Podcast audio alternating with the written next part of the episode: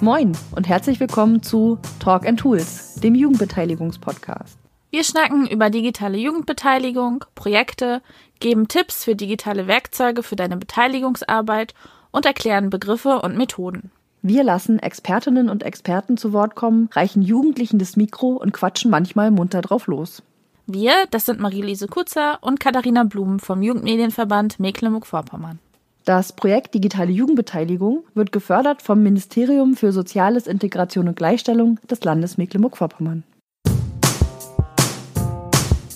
Moin Marie. Moin Katha und herzlich willkommen zu einer neuen Folge von Talk and Tools, der Jugendbeteiligungspodcast. In dieser Folge stellen wir euch wieder zwei Tools für eure digitale Jugendbeteiligung vor. Es geht nämlich um Mentimeter und Answergarden. Was ist denn Mentimeter, Katha? Mentimeter ist ein Tool, mit dem man interaktive Präsentationen erstellen kann, aber auch kurze Umfragen oder Abfragen.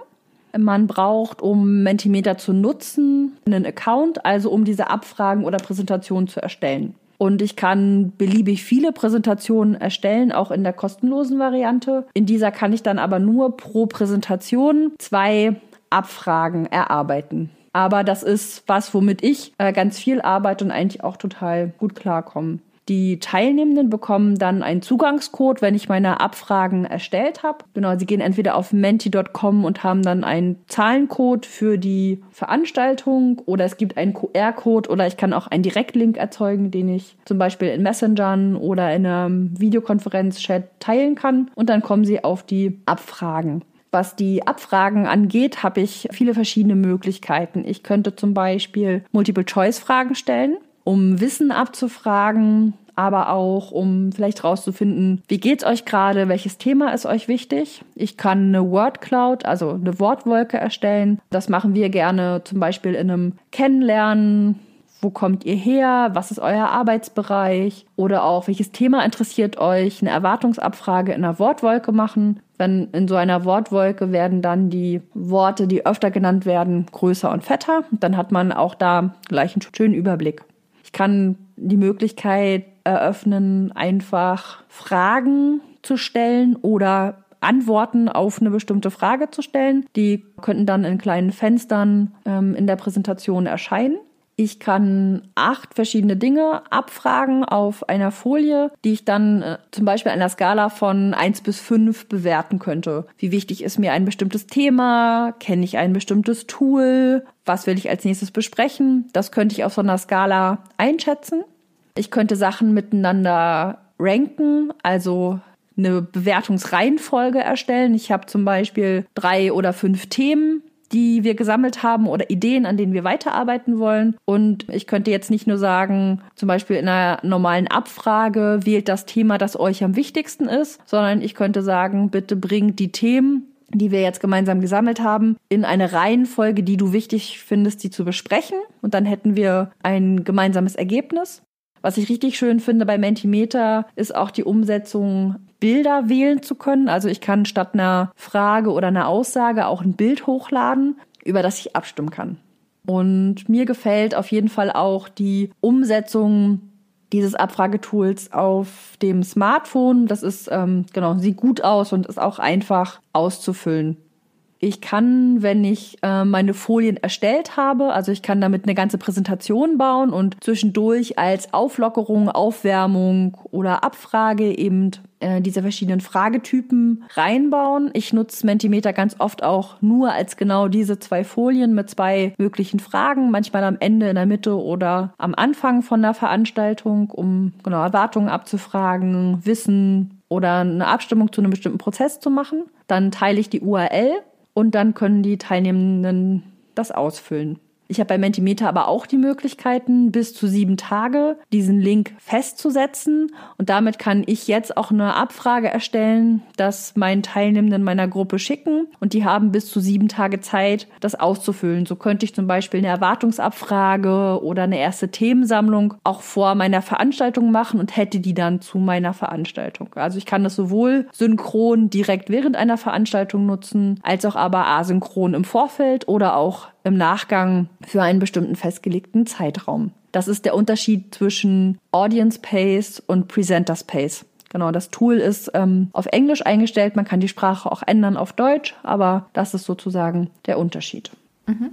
In der kostenlosen Variante von Mentimeter kann man ja sozusagen zwei Abfragen pro Foliensatz erstellen und diese zwei Abfragen können sehr unterschiedlich sein. Also ich kann auf der ersten Folie Multiple Choice machen und auf der zweiten zum Beispiel eine Skalenabfrage oder auf der ersten eine Wordcloud sammeln mit Erwartungen und auf der zweiten dann ein Ranking machen für die Themen, die wir besprechen wollen. Das ist kombinierbar. Ich könnte auch dieselbe Frageart zweimal nutzen für ganz unterschiedliche Fragen. Also da seid ihr ganz frei in der Kombination.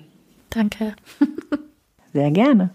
Unser zweites Tool für heute ist das Tool Answer Garden. Was steckt da dahinter?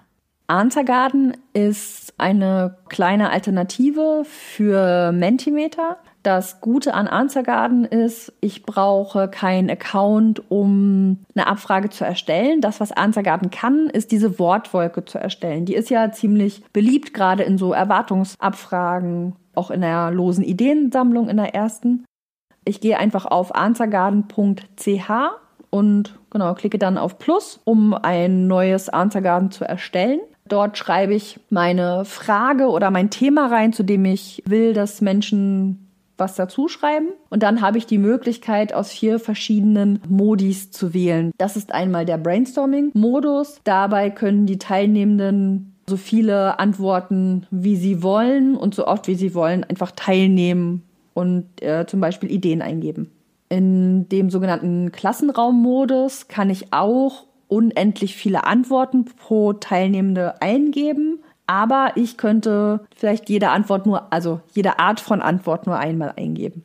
Dann gibt es den Moderationsmodus. Dabei wird jede Antwort, die ich gebe auf die Frage, erst zum sogenannten Antigarden gesammelt und ich kann als Moderation die dann Stück für Stück freigeben. Also ich könnte überprüfen, was gesammelt wird und kann das Stück für Stück freigeben. Das kann ich machen, weil ich vielleicht über die einzelnen Themen Stück für Stück sprechen will, das mir in Ruhe angucken will oder weil ich vielleicht bestimmte Sachen filtern möchte. Dann kann ich auch den Locked-Modus anschalten. An der Stelle wäre die Abfrage geschlossen und es können keine neuen Antworten eingereicht werden. Wichtig zu wissen ist auch noch, dass diese Antworten, das kann ich einstellen, 20 oder 40 Zeichen haben können. Das müsste ich meinen Teilnehmenden dann auch sagen, dass die Antwort sind dann eher nur so Schlagworte oder Halbsätze. Und ich kann, das ist aber optional, auch ein Admin-Passwort vergeben, um zum Beispiel auch vom Brainstorming-Modus dann in den Locked-Modus zu wechseln. Aber grundsätzlich, genau, bräuchte ich das nicht. Das ist in wenigen Klicks erstellbar, mein Answer. Und auch da erscheint dann die Frage und die Teilnehmenden bekommen auch an dieser Stelle entweder die URL von dem Answer um daran teilzunehmen, oder auch unten erscheint ein kleines Feld, da kann ich draufklicken und dann ist da ein automatischer QR-Code, den die Teilnehmenden mit ihrem Smartphone scannen können, um für den Answer Garden dann eine Antwort zu liefern. Genau, das ist ähm, sozusagen eine freie Alternative, um diese Wortwolken erstellen zu können. Das war unsere kurze und knackige Tool-Vorstellungsfolge. Danke, Katha.